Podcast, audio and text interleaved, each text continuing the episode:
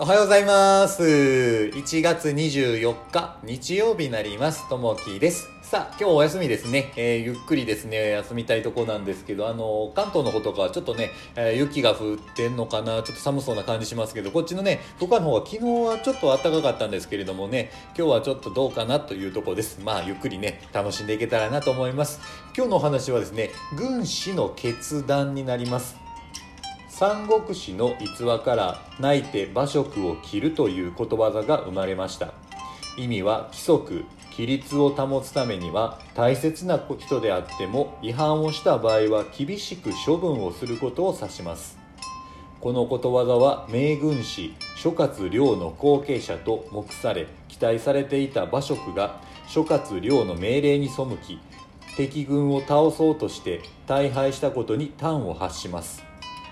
諸葛亮は兵士の士気が低下することを恐れ軍律を守ることを重視します。そこで後継者であった馬謖を処罰し声を上げて泣いたのです。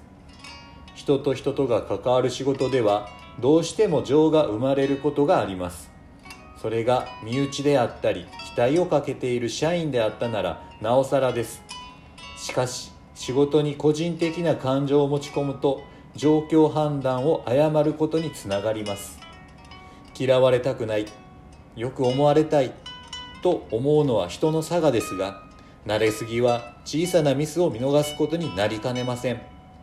改めて仕事の目的を明確にし市場を挟まず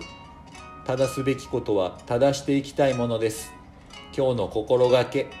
仕事の目的を明確にしましょうというとこですね。そう。あの、私ね、こうやって仕事こうしてるんですけど、まあ営業職っていう形でですね、やってるんですけれども、まあ、あの、こう二つあると思いますね。で、私がちょっと気をつけてるのが、一つはですね、お客さんに対してっていうのと、あと社員に対して、一緒に働いている人に対してですね。で、お客さんに対しては、まずあの、お客さんの困っていることは何かっていうのをこう明確にして、で、えそれを解決するというのが、あの、一番かなと思ってます。っていうためには、やっぱこう人とこう、お客さんとしっかりこう話をしてですね、あの、以前までこう対面に向かっていろいろこう話す中で、あの、ね、一般的なプライベートの話をしたりとかもちろんその仕事の話もしたりするんですけどいろんなねこう話をする中で、えーの今お客さんが困ってらっしゃるあこんなん今困ってるんだよっていうのをこうねあの聞き出してですねそれをあの的確にあの解決するっていうのがやっぱ一番にあるのかな。そこでやっぱり喜びが生まれてくるのかなっていうのが一番ですかね。うん、であとはその一緒に働いてる人ですね。でこの働いてる人に何が僕が大事かなと思うとこうワクワクして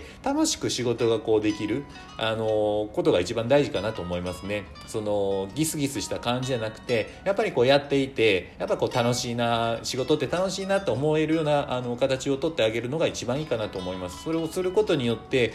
いざお客さんとかを話する中でやっぱり楽しいもんで、あのいろんなねこのお客さんからも楽しいことをこう引き出してくるところになると思うのでまずね一緒に働いてる人がこう楽しくできるような場っていうのをこう作れたらなと思います。なんで、まあ、一つはねお客さんの困ってることをしっかりこう解決してあげてやっぱり2番にこの社員を楽しく、えー一緒に働ける環境をこう作っていくというところがねやっぱりこの仕事の目的は、まあ、自分的なの試験になるんですけどそれが一番かなと思いますね。うん。なんでね、まあ、仕事はね結構僕も楽しくやってワクワクしながらこうやってるんですけどやっぱりね楽しくやっていくのが一番いいかなと思います。